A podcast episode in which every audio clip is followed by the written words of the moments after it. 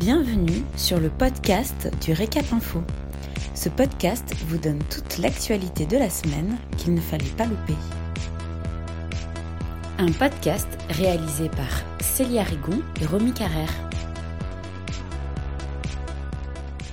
Vous écoutez l'essentiel de l'actualité de la semaine du 30 novembre au 4 décembre 2020. Ces mesures que l'État pourrait mettre en œuvre pour aider les CHR en sortie de crise.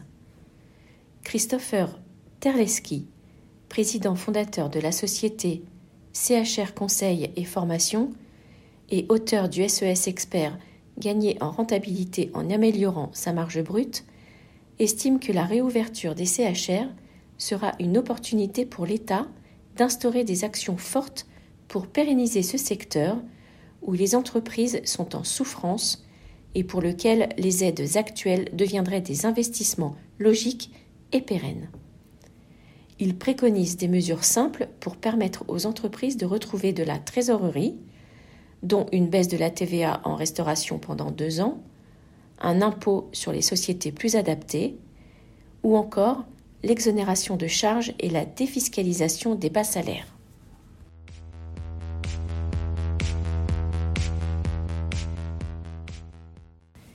reconfinement et déconfinement, les modalités et les activités autorisées.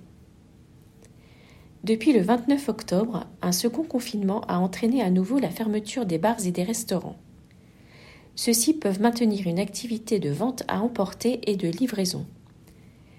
Les hôtels peuvent rester ouverts à condition d'avoir des clients. Un décret du 27 novembre a assoupli ce confinement depuis le 28 novembre, sauf pour les bars, discothèques et restaurants qui ne peuvent toujours pas accueillir de clients. La vente à emporter reste autorisée dans les mêmes conditions et les hôtels peuvent rester ouverts pour accueillir une clientèle professionnelle et seul le room service est autorisé. Un décret du 6 novembre autorise l'activité de restauration assurée au bénéfice exclusif des professionnels du transport routier dans le cadre de l'exercice de leur activité professionnelle, entre 18h et 10h du matin.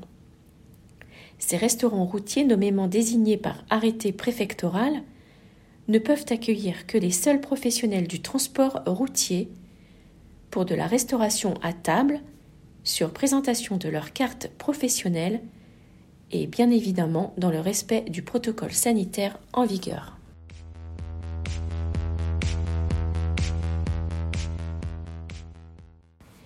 Bruno Le Maire réclame de la part des assureurs un geste significatif en direction de l'hôtellerie, des cafés et des restaurants.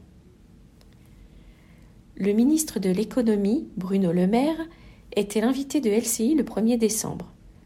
Le ministre a affirmé qu'il attendait de la part des assureurs, je cite, au moins un gel des primes d'assurance pour tous les secteurs de l'hôtellerie, des cafés et de la restauration. Fin de citation.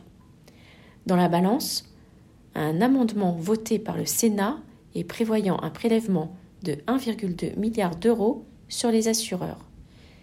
Bruno Le Maire leur a fixé le 7 décembre comme date butoir pour prendre leurs nouveaux engagements. Merci pour votre écoute. Pour retrouver tous nos podcasts, rendez-vous sur notre site www.l'hôtellerie-restauration.fr dans la rubrique vidéo et podcasts.